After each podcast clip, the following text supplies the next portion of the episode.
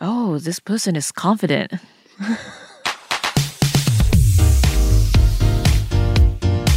外資系裏技英語基本のキーモジュール3職場でのウェルネスエピソード3正直であれ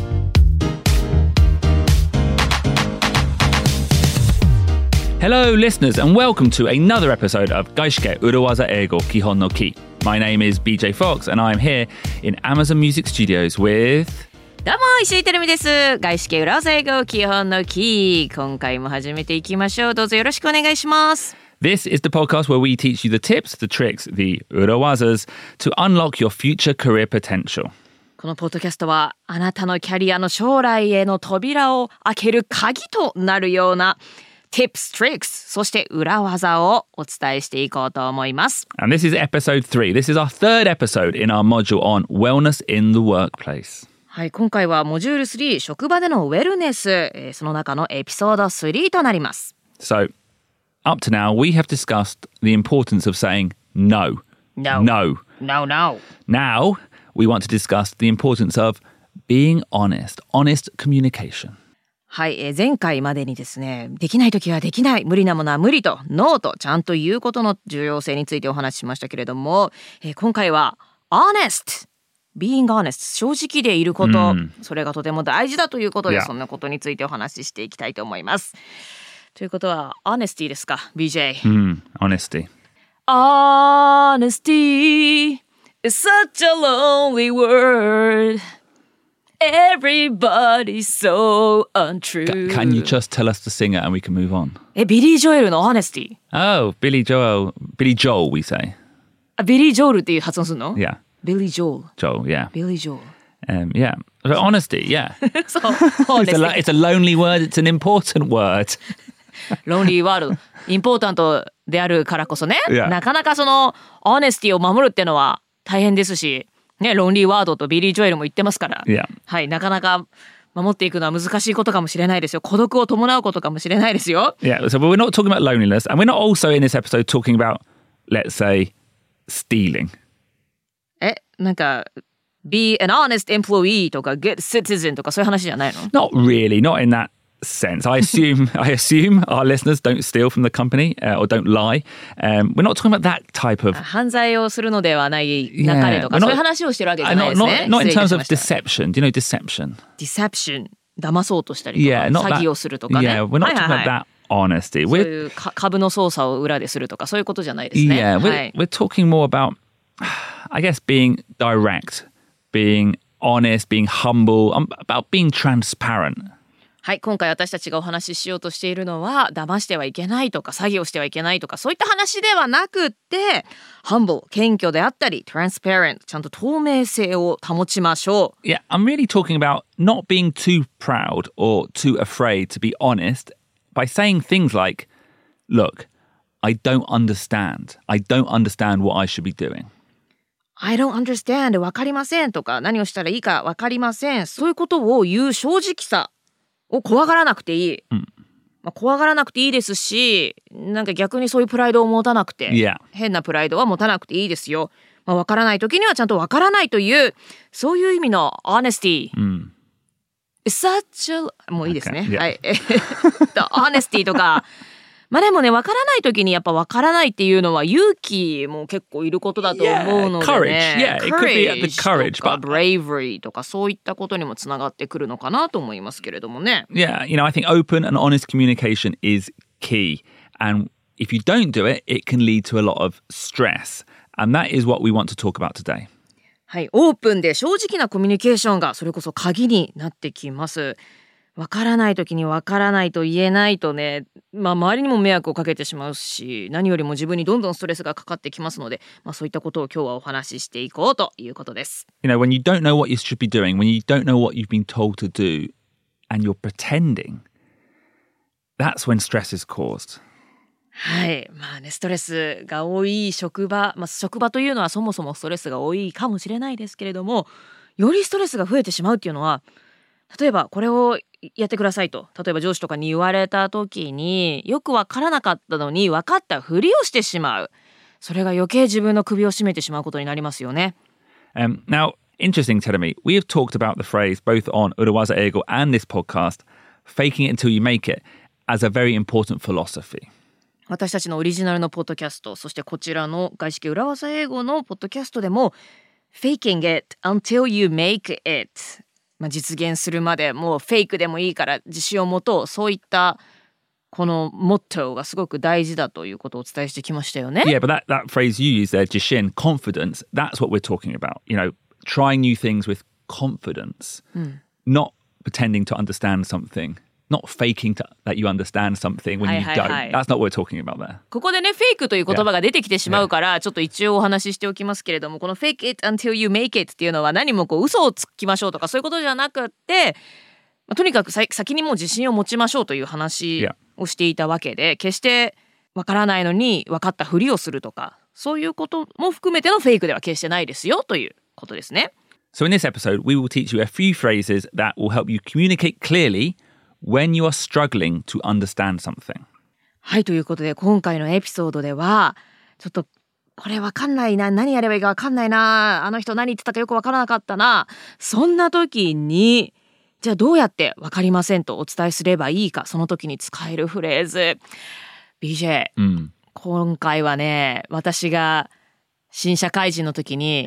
外資系コンサルティング会社で働いていた時に最も知っておきたかったエピソードかもしれない Well, let's get into it.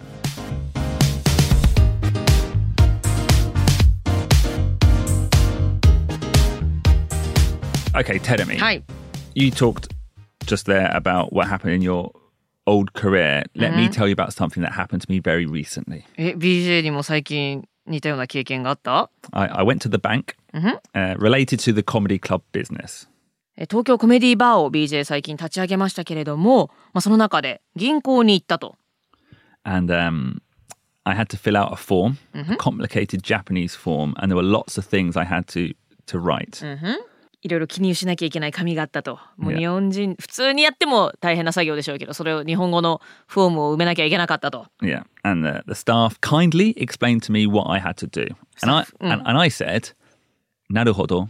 わかりました。了解いたしました。スタッフの人が、はい、ここにこれを書いてと親切に説明してくれて、BJ はわかりました。了解しました。と答えたと。いや And then, you know, like you don't necessarily write at the um, madoguchi, you don't write at the counter. You go somewhere else in the bank with the pens. And I began to fill out the form, and I looked at the form, and I had no idea what to write. あるあるですけどね、まあわかりましたっつって、で、ペンと紙を持って別のテーブルに行って書こうとするんだけど、あれ説明受けて分かったような気になってたけど、何書けばいいか全然わかんねえ。あるある、わあるよね。わかりますよ。 I was like, is that the uh, is that my name? Is that the company name? Is anyway. I spent about five minutes thinking about what I should write, and then finally I got the confidence and I went back up to the counter and I said, "Sorry, please, one more time." BJ は5分間一人でいろいろストラグをしてみたわけね。これを書けばいいのかなと考えてみた。まあそれなんだよね。結局自分で考えてなんか出てきやしないかって自分で考えてしまうというので、まあ5分ちょっとねもがいてみたけれども結局また元の場所に戻りましてすみませんもう一回教えてください説明してくださいと言いに行ったわけですね。And that was fine because fundamentally, I don't care what the staff at the bank think of me. まあそうですね銀行の人が BJ をどう思おうとさっき説明したじゃんとか言って仮にね思われたとして思わないでしょうけどね思われたとしてもどうでもいいって思えますよね。Yeah, exactly. They don't think that anyway. It's their job to help. But that's the bank. At work, it can be a lot harder, take a lot more bravery to say the words, sorry, look, I don't understand. そうなのよね。まあ銀行の時はあくまで自分がお客さんだったからよかったとはいえこれが職場になってね相手が対等な人だったりだとかクライアントとかだったりするとこれは同じようにね「I don't understand」ちょっと分かりませんっていうのはかなり勇気もいるし難しいしそもそも言っていいのか分からないですしね You don't want your colleagues or clients to think less of you Yeah, but at the same time, we think it is so important and something we, we really wanted to talk about in this module, this wellness in the workplace module, is about how important saying, I don't understand or I don't know what to do is. はいだから言うのは大変なんですがでもわからない時はわからない何をしていいか分かりませんそういったことをもう言わないといけない言うことはとても大事ですので、まあ、ただ言うのが大変じゃあどうしたらいいかということをお話ししていこうと思います。Because in those situations, if you pretend to understand something, you will likely make mistakes, you'll cause more problems, you'll cause other people problems, and in the end, make your life at work miserable. 職場でわからないのに分かったふりをしてしまうともちろん自分も間違いをしてしまうしその結果周りにも迷惑をかけてしまうしもう職場での仕事生活が散々なものになってしまいますよね。Yeah, and and in this episode, we're going to specifically talk about a very unique issue for Gaishike. もう外資系特有のイシューについてお話ししていきますと。or not just Gaishike, when you're working in a second language, and that is when you simply don't understand what is being said. なるほど外資系企業に限らず自分の母国語じゃない環境まあ英語のことが多いかもしれませんけれどもそういった時にあれ今の言葉だけわからないなとか早すぎて聞き取れなかったとかねよくあると思いますそんな時にどうやってわかりませんと伝えるかっていうことですね Okay, Tedemi. はい This is the scenario. You speak great English. You have been hired for a role based on your excellent English. And then your boss says something and uh, you just don't understand. わおなんかこれ聞き覚えがありますけれども。はい、えーシナリオとしてはあなたが英語が上級者であるとそれに基づいてロールが与えられました。そしてボスが何か言ってきます。しかし分かりませんでした。ね英語が上手だからってことを期待されて入っているけれどもそれでも分からなかった。ねありますよね。Yeah, and I actually find, Tedemi, that people who excel in foreign languages can sometimes be a bit sensitive about their actual ability and find it hard to admit when they don't understand something. あ BJ の経験上でも例えば外国語が上手だという人ほど自分の実際の能力に対してセンシティブ、Mm. 例えば何かわからない時にわからないと認めるのが難しいそういった傾向はありますよね、Yeah. だって私も新卒の時英語ちょっとできる人ということで入ってたから、やっぱり英語がわからないっていうのはすごく言いづらかったですもん、それだ And, and it works, by the way, in Japanese as well. I find some of my friends who are very good at Japanese Yeah. are the ones who are most sensitive about not knowing a word. What do you mean by sensitive in, in this sense? Like, uh, maybe more prideful, don't want to admit. ああ、そうかそうか。わからないことがあったときになかなか認められないし。いとかや。ね、なんか期待に応えたいみたいな気持ちもあるしね。なんか期待されてるからこっちからわからないって言いづらいっていうのはすごく心情としてはありますよね。なんか、なんであの人。英語できるって言われて入ったのにできないじゃんって思われたくないですもん。Yeah, it's kind of their identity. They're the person yeah、understand something, it kind of damages their identity. そうなんですよなのでそういうふうに期待されてとか日本語できるんでしょあなたっていうふうに期待されていればいるほどわからないって言いづらいっていうのは私はとても経験したことがあるのでわかりますね。But forget that pride. If you do not know what is being said, you should just say so. And you should do this for a number of reasons. はいですがそういったプライドっていうのはもう後から自分の首を絞めるだけですのでもうどんどん自分がストレスを感じてしまうだけですのでもし何かわからないということがあればわからないとちゃんと伝えることが大切です。でまあこれにはいくつかの理由があります。Okay. First reason はい、it's better to admit early than later. はい、認めるのは早い方がいいでしょう。Trust me, it is better to say, I don't understand that in the moment rather than wait. Rather, you know, in the bank it's fine, but, you know, in at work, it's embarrassing to be told something. Then you go back to your desk. Then you sit at your desk and think, I don't know what to do. And now you have to go back to the person again and ask. はい、もう分からなかったら分からないと思ったその瞬間に言いましょう。なぜならちょっと後で考えてみようとか後で自分で調べてみようとかこの後も説明の続きを聞いたら分かるかななんて思っちゃうんですよ。Yeah. で分からなかったその瞬間に言わないででじゃあ後でちょっと調べながらやってみたら分かるかななんて思ってで結局分からなかった。でまた説明してくれた人のところに戻っていくっていうのはね先ほどの BJ の銀行の例でしたら全然いいんですけれども職場だったらちょっと厄介なことにね.なんでさっき言わなかったのってことにもなるうんし、時間も損ですしねどんどんちょっとトラブルにはまっていくことになりかねません。And even worse, let's say you spend some time working on the project in the wrong direction, you do it incorrectly, even more time is wasted. そうなのよね。きっとこういうことだろうなって勝手に解釈して一つの方向にわーって仕事を進めちゃって実は間違ってた。もうそれは労力も時間も無駄になってしまいますもんね。Now, the second reason, we talked earlier about being brave by saying you don't understand. But I actually think saying you don't understand shows confidence. 私は分かりませんとちゃんと伝えることの方が自信を見せることにつながると、その人があこの人ちゃんと自分に自信がある人なんだなそういう印象に実はなるんですよね。Like, I personally don't mind if someone says they don't understand. In fact, I would be impressed with that person. うん、BJ の元に誰か来てねちょっと分からなかったんだけどってはっきり言われたら全然構わないどころか、あこの人はちゃんと自信のある人なんだなそういう印象に映ると。Yeah. うん、And, you know, as a communicator, you know, I am a communicator, I would appreciate having it pointed out to me that people aren't understanding, that people aren't following. A little bit like we talked about in the presentation episode. Communicate. What is communicator, BJ? Someone who communicates prides themselves on communicating. I, I don't know. We're all communicators, but, you know, I, Am I a communicator? you're an excellent communicator. Oh, thank you very much. You know, I try to deliver information Yep. with my voice. Yep. ああはいはい、you はい。know, I, I, まあまあ I- it's ね。part of my identity. Like, I think communication is a skill. I write it on my CV. So, someone with that skill is a good communicator.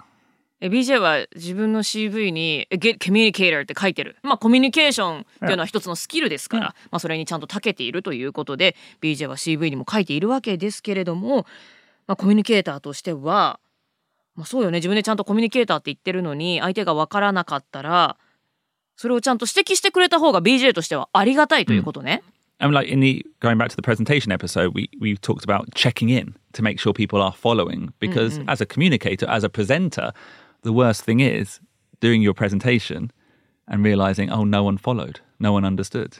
プレゼンテーションのモジュールでもお話ししましたけれどもチェックインしてちゃんとオーディエンスがついてきてくれているかっていうのをチェックすることの重要性をお話ししましたけれども、まあ、それと似ていて、まあ、グッドコミュニケーターとしては相手がちゃんとついてきてくれている、まあ、分からない時には分からないと言ってくれるっていうことはとても大事ですもんね。Yeah. And that leads us on to the next reason.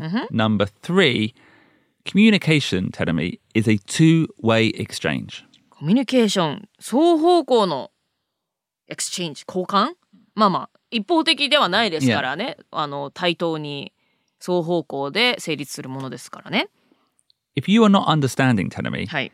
it isn't necessarily your fault. そうなのよ私はあれ分かんなかったこの上司が言ってることって思った瞬間に、あ私が悪かったのかな知識がなかったのかなって思う必要ないんですよね。Yeah. こちらの過失こちらのフォルトではないんです相手がもしかしたらね.説明が下手だったかもしれないですしね。Exactly. When a comedian dies on stage, it's not the audience's fault, it's the comedian's fault. もちろんねコメディアンが舞台で滑った時にはオーディエンスのせいじゃないですよ。Yeah. コメディアンが笑わせられなかった。まあ、たまにいますけどね今日は客が悪いとか言って、あのすごいお客さん静かな日とかはもう楽屋で裏で芸人たちがねもうすごい今日はもうお客さんが静かだからもう大丈夫大丈夫。Well we don't really blame but なん.か傷の舐め合いをしたりしますけれどもね。うん。But, you know, if I, I'm talking to you, me, and you don't understand, it means I am failing as a communicator. It means I am not communicating well enough. I am not being clear enough. うん、もし BJ が私に説明をしてくれて私が理解できなかったっていう時はね私あ分かんなかった私のせいかなってテルミは思う必要なくってもしかしたら BJ がちゃんとコミュニケーションををできなかったクリアに伝えられてなかったそのせいかもしれないまあどっちのせいということもないですけれどもまあどっちにしても分からなかった自分が Yeah. 悪いんだって思う必要はないんですよね。And actually, I think this happens a lot with native English speakers. Native English speakers don't often understand how to talk to non native speakers of English. はい、英語のネイティブスピーカーの人によく見られることですけれどもノンネイティブの人にどう話していいか分からずにあの普通に自分のお友達と喋る時と同じようなスピードでブワーって喋る人、Yeah. めちゃくちゃいますよね。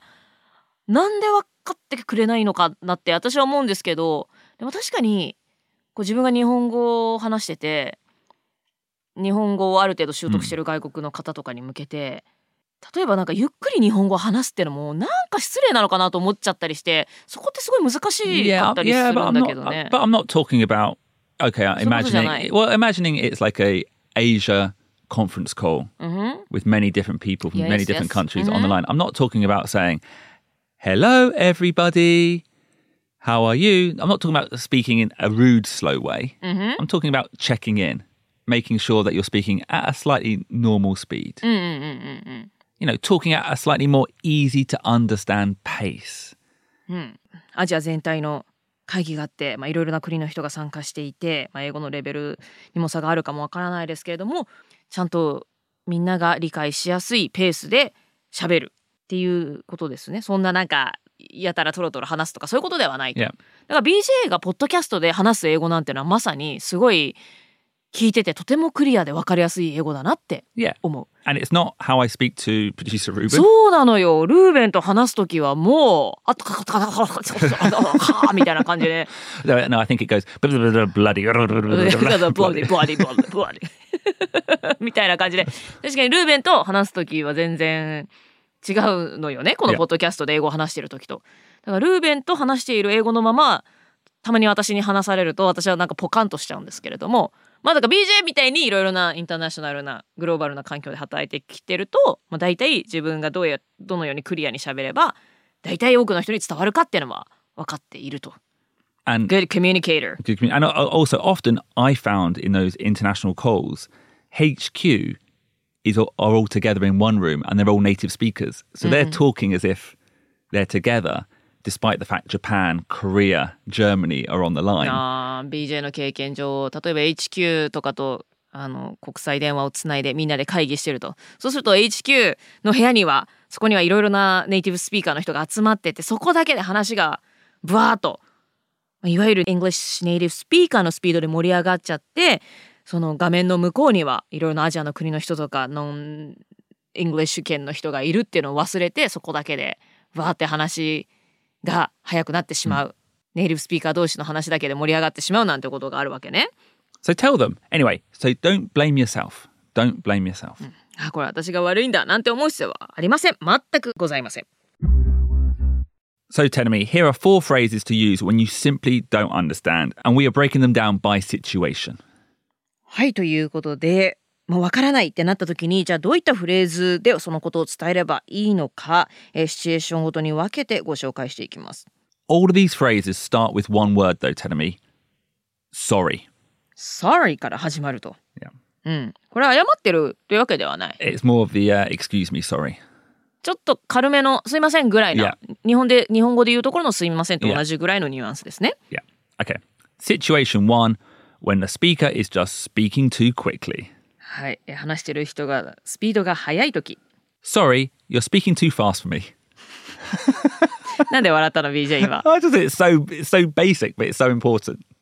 OK。これは言って大丈夫なのね。Yeah. OK。Sorry, you're speaking too fast to me. Or sorry, could you slow down? Sorry, could you slow down?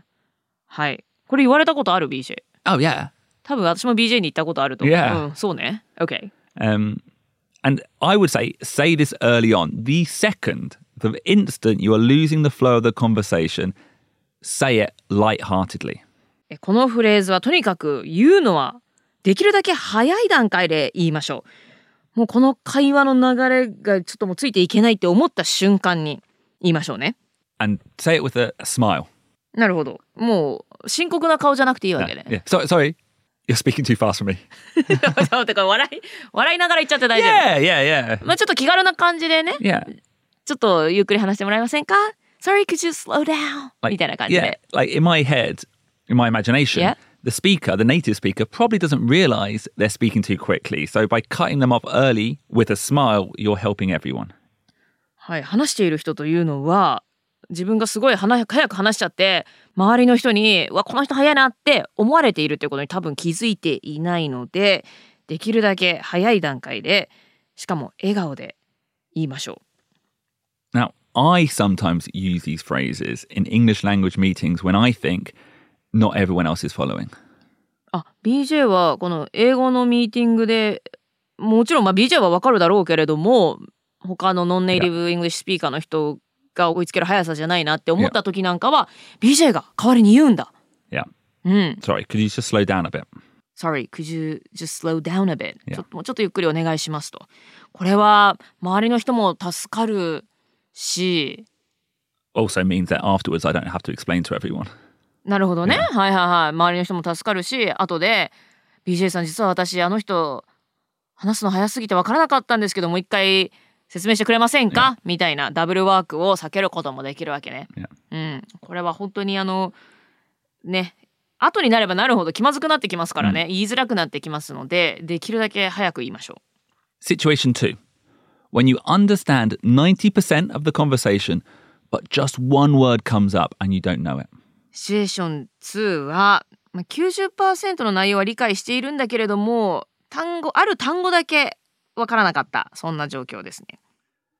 And the phrase is, sorry, I'm not familiar with the phrase, or sorry, I'm not familiar with the word XYZ. Sorry, I'm not familiar with the phrase or the word XYZ. すいません。あの XYZ っていうあのフレーズもしくはあの言葉だけちょっとファミリアじゃないんですけれども、知らないんですけれどもということですね。Or you could just say, sorry, XYZ? もう Sorry なんとかかんとかはいそんな短い文章でも OK です。You know, I would again say this the second the word comes up. I actually like the short version. Sorry, 料略何よ BJ はもうわからない言葉が出てきた瞬間にこれを使うとしかも短いバージョンで Sorry, it's すいませんろ老若男女 Oh, actually, do it that way. Say it in a broken way. 料略何よ Sorry, economics. You know, break it up. うんうんままあじこっちがわね Sorry, economics? みたいな分かってる風に言っちゃダメで、いやちょっとその言葉本当よく知らないんですけどっていうニュアンスまあ顔の表情そして言い方もちょっとたどたどしく言って、はい確認しましょう。Now, I like the phrase I'm not familiar with because it's a very high level phrase, in my opinion. おー I don't know the word っていうよりも I'm not familiar Familiar with the word っていう方がすごい sophisticated でハイレベルな Yeah. 印象を与えることになるんですね。 And an- another situation you can use this urawaza is when people are using specialist terms or acronyms, internal acronyms to external parties. なんか社内だけの専門用語だとかアルファベットの略語だとかそういった特殊な言葉を外部の人にもそのまま使っちゃっているそんな時にも使えますね。A third situation, when you don't understand a section that was said. えーシチュエーション3、まあ、ある部分が分からなかった時 Sorry, can we just rewind? I didn't get the part about XYZ. Sorry, can we just rewind? I didn't get the part about XYZ. すいません、ちょっと巻き戻していいですかあの、これこれこれのところがちょっとわからなかったんですけれども、Sometimes it can happen that you think you understood something, but afterwards you realize that maybe your understanding was not 100% accurate. あるよね、なんか理解したつもりだったんだけど、いざやってみようとするとちゃんと理解してなかったことに気づくことね。Um, so you rewind, and rewind means um, maki modoshi. Sorry, maki modoshi. 巻き戻し。巻き戻しを知らない感じの巻き戻しでしたけれども、rewind はそうですね、ま、巻き戻しという意味ですね。 so ideally, when you don't understand something, you say immediately. But if you thought actually I did understand, but later you are worried, this is a phrase you can use. はい、理想としては分からなかったその瞬間にこのフレーズ使えればいいんですけれども後になって分からなか分からないななんて思った時にも使えます。So we did a deep dive on this topic in episode 76 of Urawaza Ego. 聞いてくださってる皆さん、えーこのことについては私たちのオリジナルのポッドキャスト「裏技英語」のエピソード76で深掘りしたことがあります。Um, but what I like about all these phrases are they're high level phrases that not only give you confidence, but let the native English speaker know that you do actually have great English. はい、えー今日いろいろなフレーズをご紹介しましたけれども、えー何よりこのフレーズたちがハイレベルな英語ですのでそれを相手に分からせることにもなります。 You, yeah, you just need a help on that small part, that one phrase. You don't need them to speak slowly, like a, like they're speaking to a baby or anything. You're just saying it's not my English. It's not the case. It's not the case my English is poor, it's just that one part where your communication wasn't strong enough. はい、なんかそれこそね赤ちゃんに話すみたいに全部をスローダウンしてほしいわけではないですしもうちょっとたまたま一箇所わからなかっただけですあくまで英語のレベルもこちらも高いですっていう印象になるので、えーそういう意味では「I don't understand」と言ってしまうとちょっと稚拙な印象になってしまうので、今日ご紹介したフレーズで洗練された印象になりますのでぜひそちらを使ってみてください。And hopefully, these phrases will give you confidence to speak up when you don't understand something. はいということでですね今日ご紹介したフレーズたちが、えーあなたがわからないなって言った時に、えー質問をする勇気となりますように。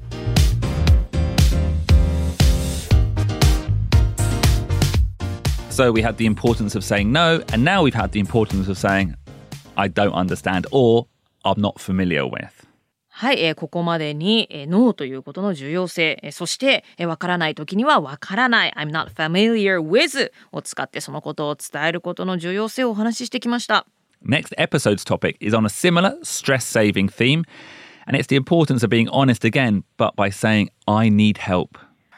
次回のエピソードでは、まあ、同じくえー自分のストレスを軽減するための裏技なんですけれども、まあ、正直でいるっていうことが大事ということをお話ししてきましたけれども今度は助けが必要な時にそれを伝えるそのことについてお話ししたいと思います。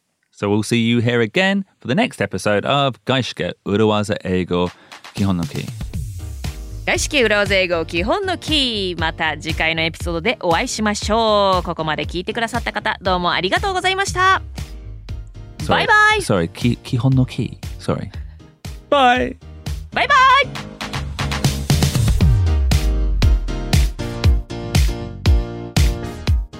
Thank you very much for listening to Gaishike Urawaza Eigo Kihon no Ki.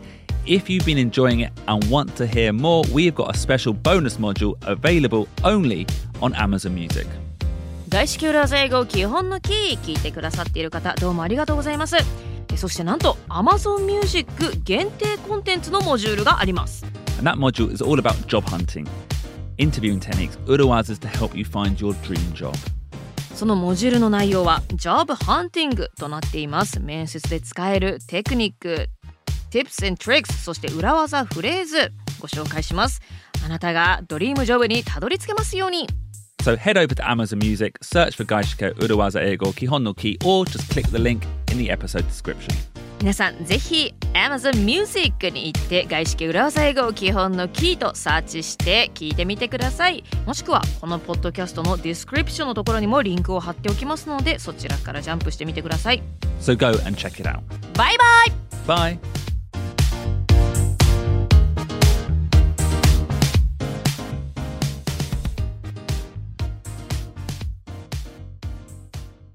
来てくださった方どうもありがとうございました Sorry. バイバイ Sorry, ki, Kihon no Ki. Sorry. 基本のキーというのはですね えっと日本語であの The very very very basics of the basics みたいな意味でねあのそうそうそう基本のキーのキーはねあのガチャガチャする方の鍵のキーとねこうかけてたりねするんだよ。あ、なるほど。なるほど。わかりました。うんうんうん了解しました。オッケーオッケーよかったよかった。Oh, this person is confident.